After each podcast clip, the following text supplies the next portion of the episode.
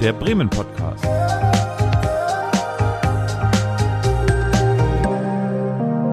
Aus dem Herzen der Hansestadt.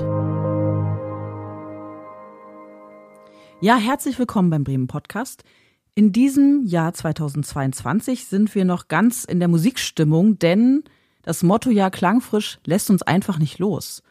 Und heute habe ich eine besondere Akteurin im Thema Klang, Musik, Festival und, und, und hier zu Gast. Und das ist Katrin Windhäuser. Katrin, hallo. Hi. Schön hier zu sein. Vielen Dank für die Einladung. Ja, freut mich auch, dass es geklappt hat und ähm, wir uns endlich mal persönlich kennenlernen.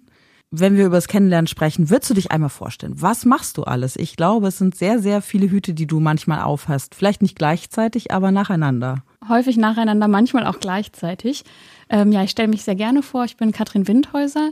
Ich arbeite in verschiedenen Bereichen in der Musik oder auch in der Kulturszene insgesamt. Ich bin Instrumentallehrerin für Saxophon und Klarinette. Ich veranstalte Festivals. Das sind so meine Herzensprojekte. Ich habe zwei Festivals, die ich veranstalte. Das ist einmal das 13 Grad Festival.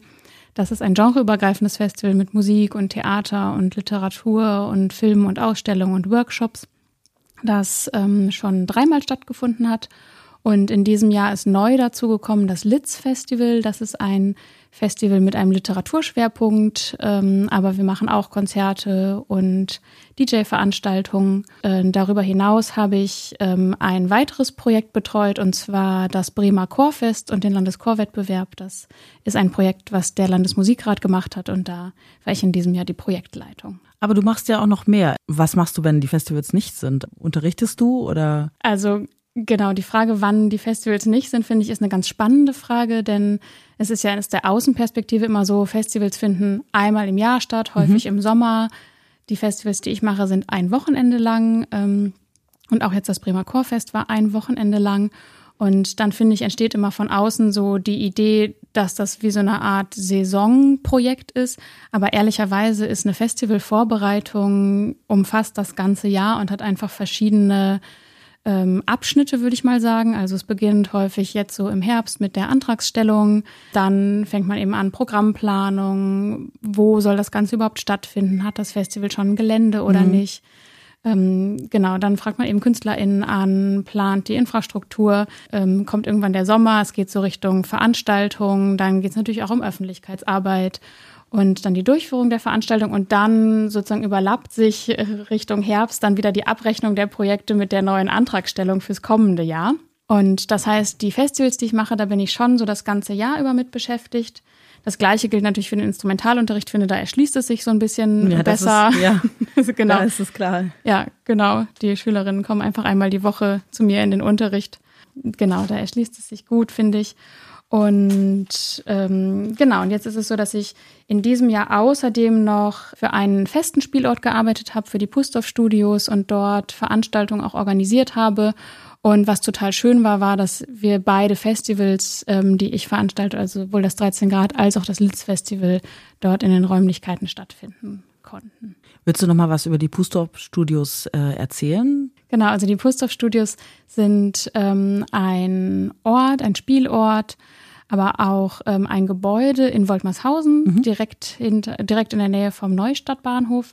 Und ähm, Dort haben verschiedene Firmen und Einzelpersonen Büros und es gibt dort aber eben auch Veranstaltungsräume, die von verschiedenen Gruppen bespielt werden. Dort finden Konzerte statt, von mhm. den Kulturkraken zum Beispiel. Das AMS-Theater macht dort ähm, Impro-Theater Sachen. Es finden regelmäßig Partys statt. Und das ist einfach ein total schöner Ort, ähm, der sowohl aus, einem, aus einer Indoor-Spielfläche besteht, als auch noch einen Hof hat und irgendwie so ganz schön auch am Wasser gelegen ist.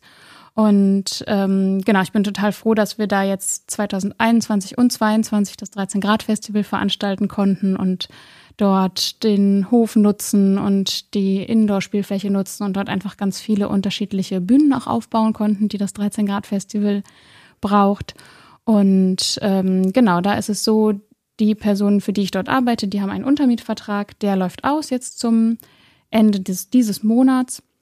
Ähm, genau, und dann wird es dort Veränderungen geben und einen neuen Betreiber vermutlich. Wir sind jetzt schon äh, auf eine Art in, äh, in Orten, aber wir sind auch gleichzeitig in der Musiklandschaft äh, in Bremen. Was macht, äh, was ist für dich, was bedeutet für dich so die Musikkulturlandschaft äh, in Bremen? Was ist so äh, für dich, gibt es da Besonderheiten oder was sticht für dich heraus? Ich mag an Bremen und an der Bremer Musiklandschaft total gerne, dass es einerseits Spielorte gibt, die so relativ spezifisch für Musik gedacht sind und wo auch viel Musik stattfindet. Und dass es darüber hinaus aber auch noch Orte gibt, die entweder einfach ein bisschen flexibler sind, verschiedene Kulturveranstaltungen anbieten oder auch Orte, die eigentlich für was anderes mal geplant worden sind und dann aber eben auch Musik machen. Und ich habe schon an total schönen und überraschenden Orten Konzerte gehört. Wo denn? Wo denn? Wo denn? also ich muss tatsächlich einmal nachgucken. Ich habe ähm, im Innenhof von einem der Museen in, im Viertel habe ich mal ein total schönes Konzert gehört. Wagenfeldhaus ja. zum Beispiel ist ein schöner Innenhof. Ja, dann war es sicher das Wagenfeldhaus. So genau. Zur, zur langen Nacht der Musik. Tja, da erwischte mich auf dem falschen Fuß. Könnte sein, dass die lange Nacht der Musik war. Ich glaube, es war eine andere Veranstaltung. Mhm. Ähm, aber auf jeden Fall habe ich dort einen äh, ein total spannendes Konzert gehört, was sowohl in diesen Innenhof total gut passte, als auch mit dem Innenhof dann nochmal so kommuniziert hat. kommuniziert hat und ja. damit gespielt hat. Wo würde man dich denn sonst treffen auf Konzerten? Auf welchen anderen, äh, an welchen anderen Orten? Im Schlachthof oder äh, in der Glocke oder in der Zollkantine? Ach, ich würde sagen, sowohl, als, sowohl als auch. Ja.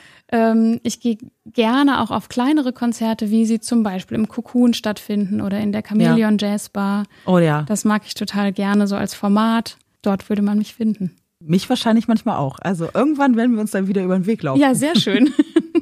du bist ja auch Wahlbremerin genau wie ich. Wie lange bist du schon hier ungefähr? Ich bin seit so fünf Jahren in Bremen. Doch erst. Ja, ja, genau.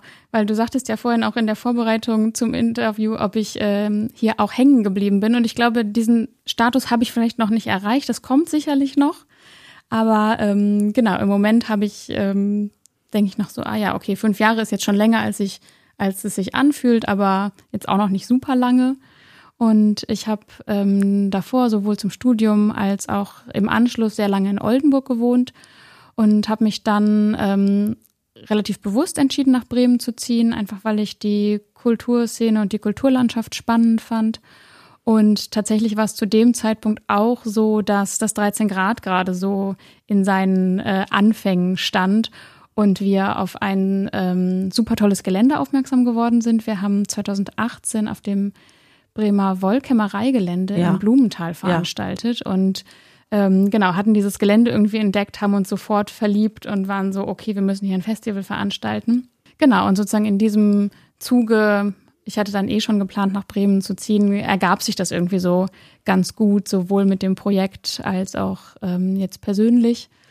Genau, und so bin ich irgendwie nach Bremen gekommen und ähm, bin da, glaube ich, auf einem ganz guten Weg, hier hängen zu bleiben. Können wir uns nur wünschen, denn äh, wir brauchen ja Festivals, viele verschiedene. Möglichst nicht an einem Wochenende verschiedene, damit man nicht die Qual der Wahl hat, aber klappt ja meistens auch ganz gut. Das stimmt. Ich finde auch, das klappt ganz gut und spricht ja auch eher dafür, dass Bremen einfach super viele sehr, sehr tolle Veranstaltungen hat. Mhm die ähm, genau dann eben zum Teil auch gleichzeitig stattfinden müssen, weil es einfach nicht so viele Wochenenden wie gute Veranstaltungen gibt. Ja. Vielleicht eine Sache, die ich dazu noch sagen kann, weil ich gerade schon so mit dem Gelände angefangen hatte. Beim 13 Grad Festival ist es jetzt so, wir ähm, wir planen fürs nächste Jahr, aber wir sind noch auf der Suche nach einem guten Festivalgelände. Also falls ähm, jemand der, der, die diesen Podcast hört, ein gutes Festivalgelände weiß, wo wir Innen- und Außenspielflächen nutzen können, dann sind wir sehr dankbar über Tipps. Ja, hallo Internet, bitte. Genau. Helft uns mit tollen Ideen. Ich glaube, es gibt noch ganz viele spannende Orte oder Industrie, äh, Ex-Industrieanlagen, die vielleicht mal wieder ein bisschen andere Aufmerksamkeit ja. gebrauchen könnten. Ne? Mhm.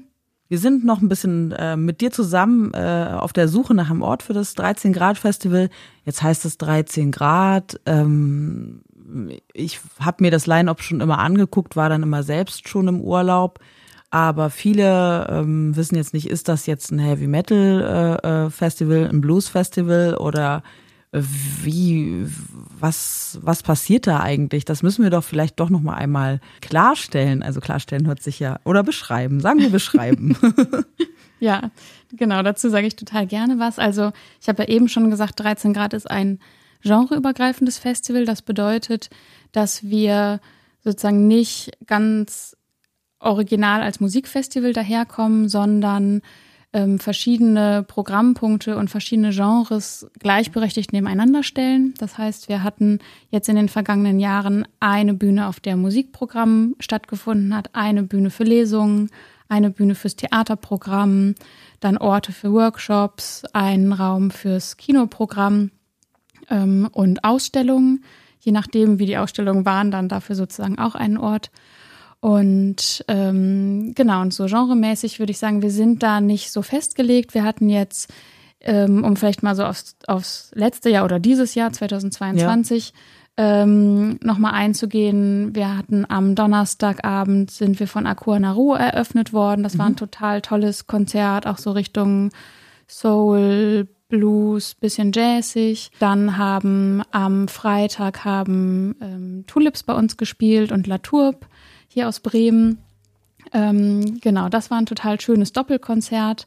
Am Samstag hatten wir Hundreds da, die machen, genau, wer die, die Band, sind ja nun sehr, genau. also in der Indie-Szene ja. äh, sehr, sehr bekannt und äh, berühmt und selten zu hören eigentlich, ne? Also mhm. ich habe die auch auf der Breminale schon mal erlebt, aber ja. Ja, ja, ich finde die einfach live total ja. toll. Also auch von Platte, aber auch live, finde ich, machen die eine schöne Show und genau, Indie, bisschen mit Elektronika. Mhm.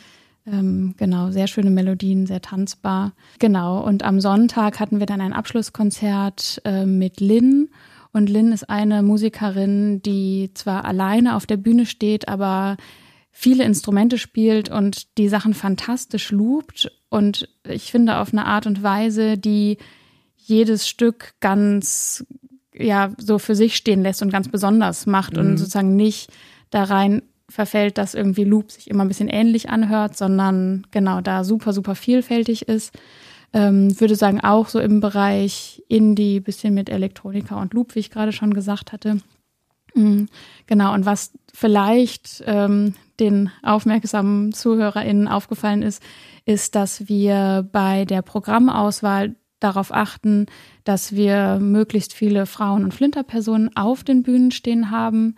Ähm, und da sozusagen gibt es ja häufig so die Idee, dass sobald eine Frau oder Flinterperson dabei ist, dann schon so eine Art Frauenband ist. Das vertreten wir nicht, sondern mhm. es geht uns wirklich darum, in jeder einzelnen Position auch zu gucken, wer ist in dieser Band und warum ist das so und warum laden wir diese Personen auch ein. Und ähm, genau, und das gilt sowohl für unsere KünstlerInnen als auch für alle anderen Personen, die so am Festival beteiligt sind. Wir das ist hochinteressant, denn oftmals äh, hört es dann eigentlich auch, auch auf. Also erstmal ist es ja so, die Sichtbarkeit zu haben auf der Bühne mhm. und zu gucken, also ein bisschen genauer hinzuschauen, äh, wer ist da, weil früher wurde oder manche sagen sicherlich immer noch, naja, aber es gibt ja nicht genug Künstlerinnen, es gibt nicht genug äh, Flinter, die auf der Bühne stehen können. Deswegen können wir das jetzt mhm. leider nicht machen. Wir finden da keine. Ich habe, äh, wir, wir kennen da nur eine Band. Ähm, und sonst da ist da ist noch eine Bassistin dabei, deswegen geht das so, mhm. sondern äh, ihr müsst es jetzt ja nicht mal so aussprechen, sondern ihr macht es einfach. Ja. Und dadurch entsteht ja schon äh, was Besonderes auf eine Art, ne? Absolut. Und ich höre das Argument natürlich total häufig, dass mhm. Leute sagen, ja, es gibt keine Flintermusikerin und ehrlicherweise muss man dazu einfach sagen, dass es ist kein Argument, es stimmt nämlich nicht, hm. sondern es hat nur was damit zu tun, ob ich, also genau, ob ich bereit bin zu suchen. Denn ja. ja, sozusagen die ersten drei Bands, die mir einfallen, sind wahrscheinlich keine Flinter-Bands, aber das heißt halt nicht, dass es die nicht gibt. Und ich finde, Genau, also da muss man sich einfach die Mühe machen, dann nochmal genauer hinzugucken oder auch die Bands anzuhören, die sich nicht so doll in den Vordergrund gestellt haben, auch schon bei anderen Veranstaltungen.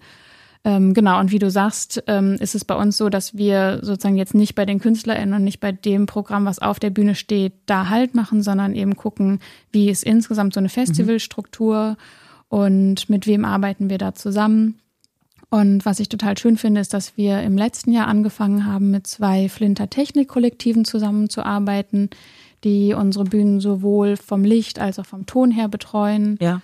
Ähm, und dann eben auch sozusagen die Frage, wer steht eigentlich an der Tür, wer, wer kümmert sich um Awareness, wer ist das Festivalteam, mit dem wir das zusammen durchführen.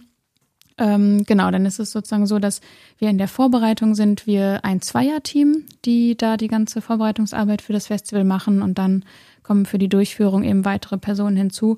Und da gucken wir in jedem dieser Bereiche, wen wir dafür anfragen und wer das mit uns machen kann. Und ähm, genau, das, ich finde das ganz spannend, so wie sehr sich das auch so insgesamt auf die Atmosphäre des Festivals dann auswirkt. Und wie du sagtest, genau, wir sagen das häufig nicht so explizit, ähm, aber wir, hör, wir bekommen viele positive Rückmeldungen von den Menschen, die da sind, die dann sagen, dass sie ja, dass sie irgendwie ganz viel an dem Festival und wie es organisiert ist, sehr, sehr angenehm finden. Hm, willst du noch was zu den Workshops sagen? Das waren ja teilweise so sehr auch kreative äh, mhm. Programmpunkte. Mhm, ja, absolut. Ähm, genau, da ist es häufig so, dass wir so ein, bei den Workshops einfach eine, eine Mischung so versuchen zu machen. Also sowohl kreative Workshops, die zum Teil dann auch mit den KünstlerInnen oder Kollektiven, die wir eh vor Ort da haben, sind. Also wir hatten dieses Jahr zum Beispiel einen Workshop mit der Gruppe Doch, die haben auch die mhm. Ausstellung bei uns gemacht und haben dann eben noch einen Workshop angeboten. Und genau, und ich glaube, so der andere Bereich geht auch so in, in die Richtung Empowerment. Also wir hatten dieses Jahr einen Box-Workshop für Flinterpersonen und einen Workshop zu Löten. Ähm, genau, also es geht dann viel irgendwie auch so um ja, Sach, also genau, es ist ja immer so bei Workshops Sachen machen, aber dann eben in verschiedenen Bereichen, sowohl Technik als auch Sport, als auch ähm, Kunst. Und wer kommt dann? Wer kommt so, was wünscht ihr euch da noch? Also ich glaube, das Publikum, was ähm, kommt, ich würde sagen, so das Gros des Publikums ist so zwischen Mitte 20, Ende 30. Ähm, sind zum Teil auf jeden Fall Leute, die sich auch sonst ähm, interessieren für für feministische Themen, mhm. für dafür sozusagen, wie wir auch inhaltlich arbeiten, die vielleicht auch über einzelne Programmpunkte angesprochen worden sind. Ähm, und ich glaube, wir schaffen aber auch ganz gut, Menschen anzusprechen, die sich so von einer Sparte angesprochen fühlen, die vielleicht sagen, ah ja, die Lesungen interessieren mich, da will ich gerne hingehen und dann gucke ich mir im Anschluss auch noch das Konzert an oder gehe vorher noch zum Theaterstück. Ähm, genau, und unser Anliegen ist da tatsächlich, dass wir sagen, das ist ein Festival und es ist cool, wenn Leute den ganzen Tag lang kommen, um eben da auch in so verschiedene Bereiche einfach reinzuschnuppern und vielleicht auch mal zu einer Veranstaltung zu gehen, zu der sie sonst einfach nicht gegangen wären. Und ohne Zelten immerhin. Also in der Stadt ist ja auch mal ganz angenehm. Sagen wir so, es ist also teils, teils. 2018, als wir noch in Blumenthal waren, da ja. konnte gezeltet werden. Da haben auch Menschen gezeltet. Ähm, und jetzt 2021, 2022 waren wir in der Stadt, da konnte dann leider nicht gezeltet werden. Und ähm, genau, ich würde mal sagen, je nachdem, wo wir jetzt im nächsten Jahr veranstalten können, ist es dann wieder mit oder ohne Zelten. Aber ähm, genau, unser Anliegen ist es schon, dass wir so Bremen nah sind, dass die Personen, die aus Bremen selber kommen, zelten können, aber nicht zelten müssen. Ja, das ist doch eine Ansage. Das ist doch eine Ansage. Wenn wir jetzt Festival Hopping machen, können wir ja noch mal über das Chorfest sprechen.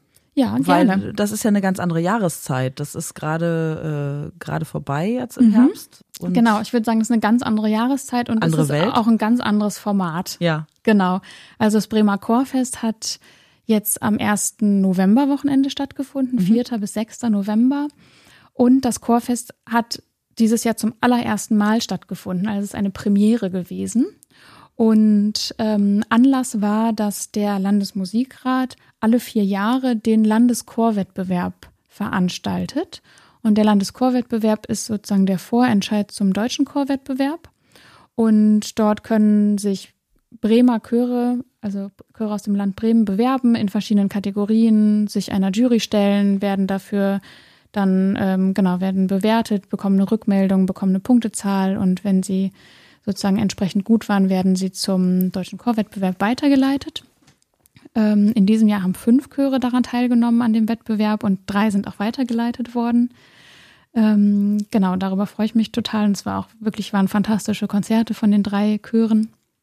Ähm, und genau, dann hatte eben der Landesmusikrat gesagt, okay, wir machen eh diesen Chorwettbewerb, aber Chöre waren halt jetzt in den letzten zwei Jahren extrem eingeschränkt über die Corona-Maßnahmen ja. Ähm, und Hygienevorschriften.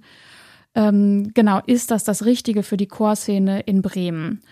Und eigentlich wäre es ja schön, irgendwie ein Format zu machen, das so ein Aufbruchssignal in die Chorszene, in die Amateurchorszene reingibt und sagt, es lohnt sich wieder Proben anzufangen, es gibt hier eine Auftrittsmöglichkeit, ähm, vielleicht seid ihr sehr dezimiert worden über die Corona-Zeit, ähm, ihr könntet dort auch auftreten, wenn ihr nur ein halber Chor seid, wenn ihr nur zwei Stücke gerade singen könnt. Ähm, vielleicht sucht ihr ja auch noch neue Leute, dort könnt ihr noch andere Chöre treffen und euch vernetzen und so. Ähm, genau, das war sozusagen die Idee des Landesmusikrates und ähm, dann ist daraus das Format Chorfest entstanden und das hat sich jetzt zusammengesetzt aus ganz, ganz vielen Kurzkonzerten, wo fast 40 Bremer Chöre aufgetreten sind und dort ähm, Konzerte gesungen haben. Dann gab es noch ähm, Workshops, wo die Chöre auch daran teilnehmen konnten, beziehungsweise einzelne SängerInnen und ähm, ein Beratungssingen für die Chöre, die gesagt haben, hm, Wettbewerb interessiert mich schon, aber wir sind noch nicht wir so weit. Wir sind noch nicht ganz so weit, aber wir, wir würden eigentlich gerne schon mal so eine Rückmeldung von der Jury bekommen, um so ein bisschen auch einschätzen zu können, woran müssen wir noch arbeiten. Total gute Idee. Also mhm.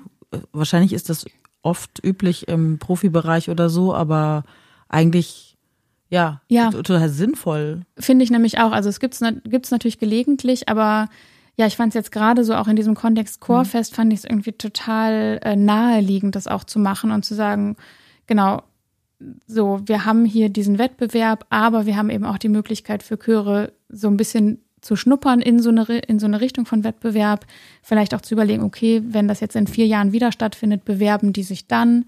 Ähm, mhm. Genau, da einfach schon mal so ein bisschen die Möglichkeit zu geben, sich da gut vorzubereiten. Also ich fand es auch, ähm, ja, sehr, sehr passend irgendwie in dem Format. Ja, und dann haben wir ähm, diese 40 Chöre, die sich angemeldet haben, versucht, auf das Wochenende mit mehreren Kurzkonzerten und Kurzkonzertblöcken zu verteilen und haben unter anderem am Freitagabend mit der Bremer Chornacht angefangen. Da haben 14 Chöre über vier Stunden ein gemeinsames Konzert in der Kulturkirche St. Stefanie gegeben.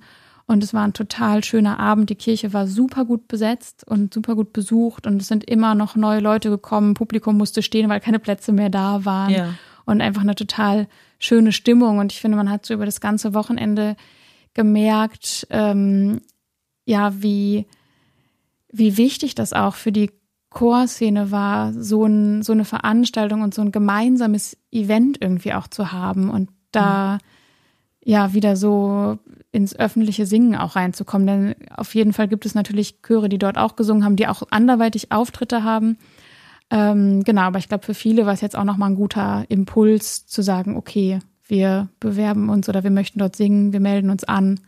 Und ähm, dann dafür auch wieder zu proben. Naja, so ein Auftritt ist immer Motivation. Ne? Man hat ein Ziel und ja. äh, dann nachher auch wieder ein längerfristiges Ziel, äh, genau. es wieder zu tun sozusagen. Ja, ja, und, ja genau. Äh, diese Energie braucht ja äh, jede Musikgruppe äh, immer mal wieder. Ja, genau. Und ich finde halt auch, dass es so, wenn man einmal angefangen hat, das Konzert zu singen und zu wissen, okay, wir sind jetzt auch vorbereitet, dann ist es natürlich viel einfacher, das mhm. nächste Konzert zu planen oder sich wieder irgendwo anzumelden. 40 Chöre aus Bremen, hast du gesagt. Was ist, es gibt ja nicht unbedingt nur die Chormusik. Also ist das auch, ähm, ja, Jazz oder, oder Pop oder gibt es so mehrsprachiges oder was ist da so ähm, also ganz, passiert? ganz, ganz breit gestreut. Äh, du kannst dir ja vorstellen, bei 40 Chören gibt es, ja, äh, genau, da gibt es einfach eine riesige Bandbreite. Es waren klassische Chöre dabei. Mhm. Es waren auch Chöre dabei, die Kirchenmusik gesungen haben.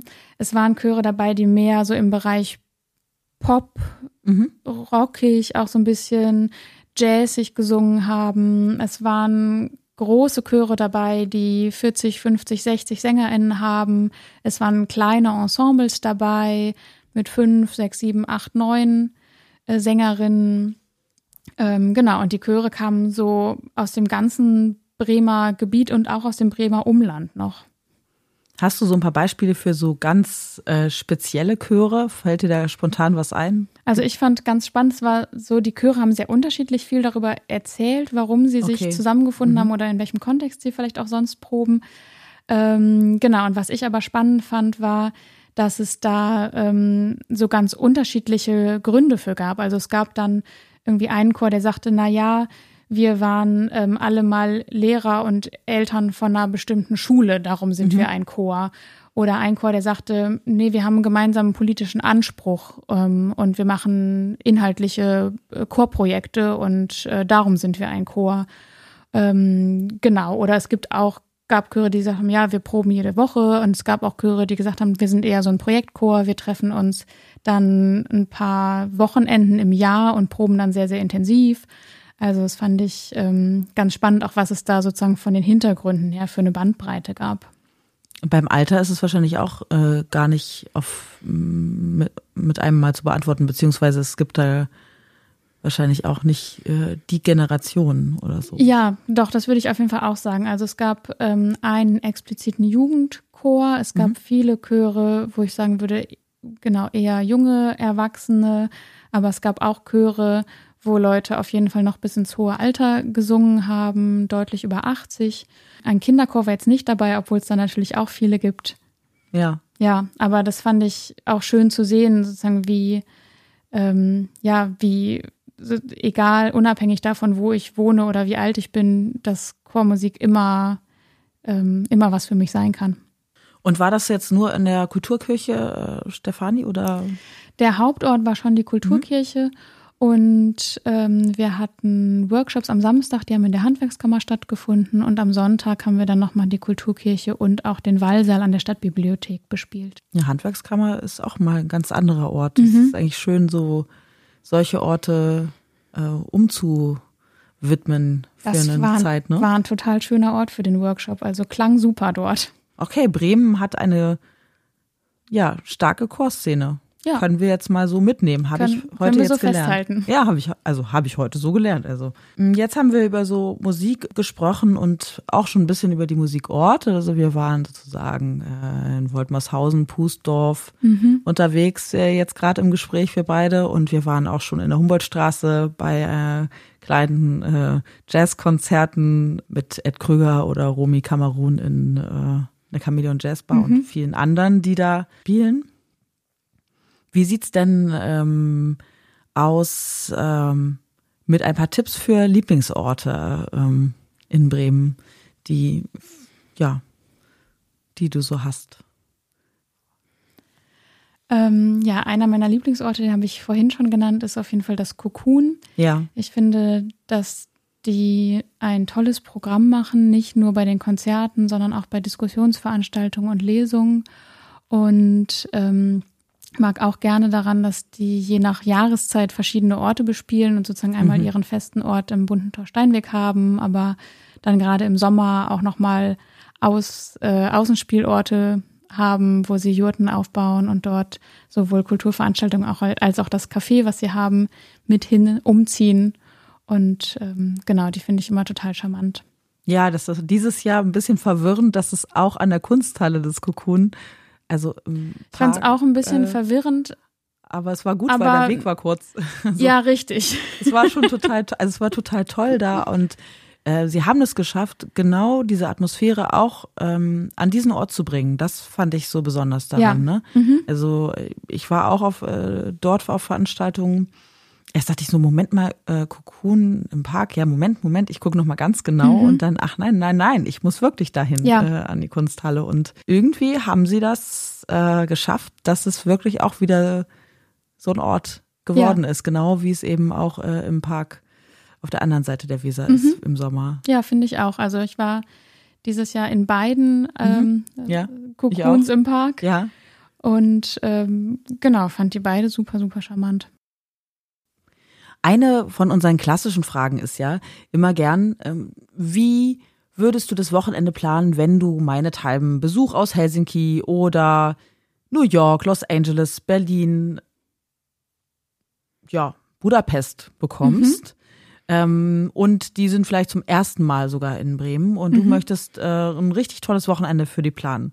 Was äh, sind da, was wäre so dein Plan? Was würdest du dir überlegen? Also es gibt auf jeden Fall zwei Orte, bei denen ich gucken würde, ob die ein Kulturprogramm haben an dem Wochenende, wo ich jetzt Besuch aus äh, woher auch immer bekomme.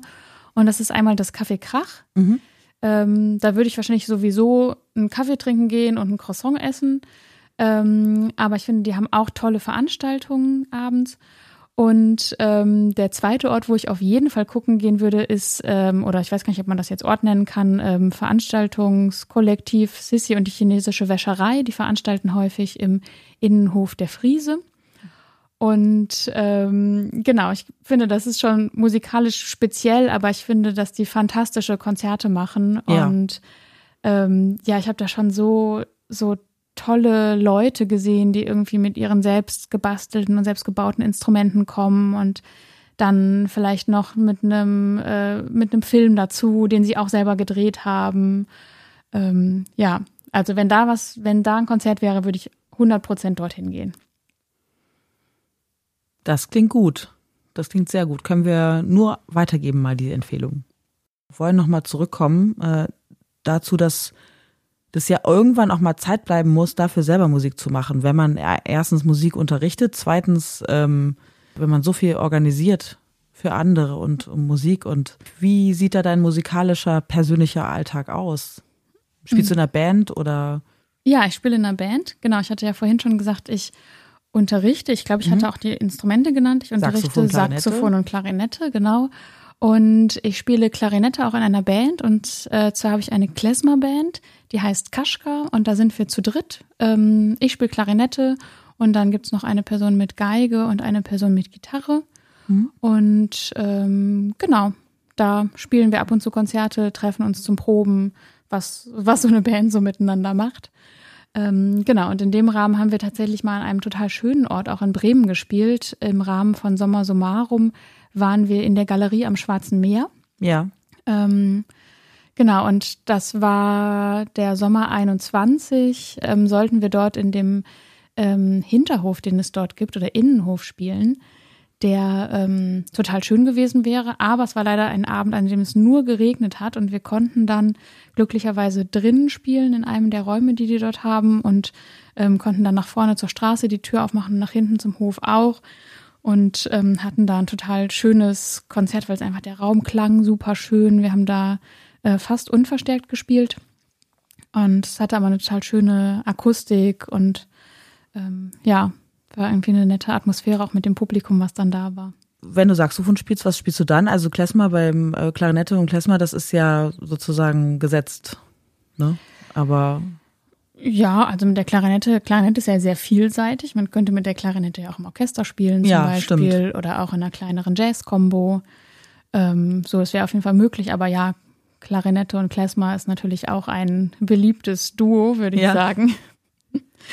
genau, und beim Saxophon ist es so, dass ich da gerade ähm, in keiner Band spiele. Ich habe während des Studiums lange in der Uni Big Band gespielt. Ähm, genau, und danach noch eine Weile in einer Brassband. Ähm, aber im Moment Cool. habe ich da keine, keine Band mit dem Saxophon.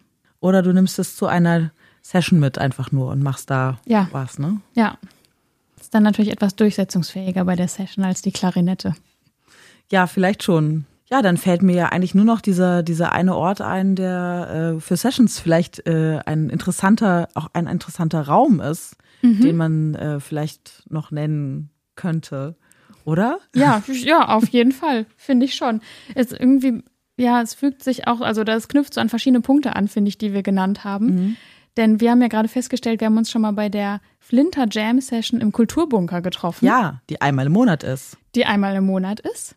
Ähm, genau, wo ich mit meiner Klarinette da war, die ich dann gar nicht erst ausgepackt habe, weil ähm, ja, es vielleicht die Jam Session schon lauter war als die Klarinette Ja. und du mit deinem Saxophon da warst. Ja. Ja. Also großer Tipp auch mal äh, auf das Programm des Kulturbunkers äh, zu gucken in der Berliner Straße. Die haben ja Internet, äh, Social Media, da kann man gucken und einmal im Monat eben die Flinter Jam Session. So, also Wie musikalisch waren wir heute? Total, oder? Super musikalisch. Mehr gibt's eigentlich nicht zu sagen. Also, geht mehr auf Konzerte, oder? Ja. Was geben wir noch mit? Ja, geht mehr auf Konzerte und insgesamt auf Kulturveranstaltungen. Denn es gibt viele in Bremen. Dankeschön für das Gespräch, Katrin. Sehr Hat gerne. mich sehr gefreut. Hallo Katrin, hier ist nochmal Renate vom Bremen Podcast. Ich wollte dich noch eine Sache gefragt haben, das haben wir gar nicht geklärt. Und zwar, was bedeutet eigentlich dieses 13 Grad im 13 Grad Festival? Hi, schön, dass du dich dazu nochmal meldest. Ähm, ja, das 13 Grad Festival ähm, findet ja, wie ihr wisst, in Bremen statt und wir haben bisher immer an der Weser veranstaltet. Und äh, 13 Grad ist sowohl die durchschnittliche Wassertemperatur der Weser als auch die durchschnittliche Temperatur in Bremen im Sommer nachts. Daher der Name. Generelle Kulturtipps von Theater über Galerie bis hin zu Konzerten und Festivals findet ihr im Veranstaltungskalender von bremen.de. Interessierte Übernachtungsgäste können sich an unsere Bremen-Profis über bremen-tourismus.de melden oder direkt anrufen unter 0421 308 0010.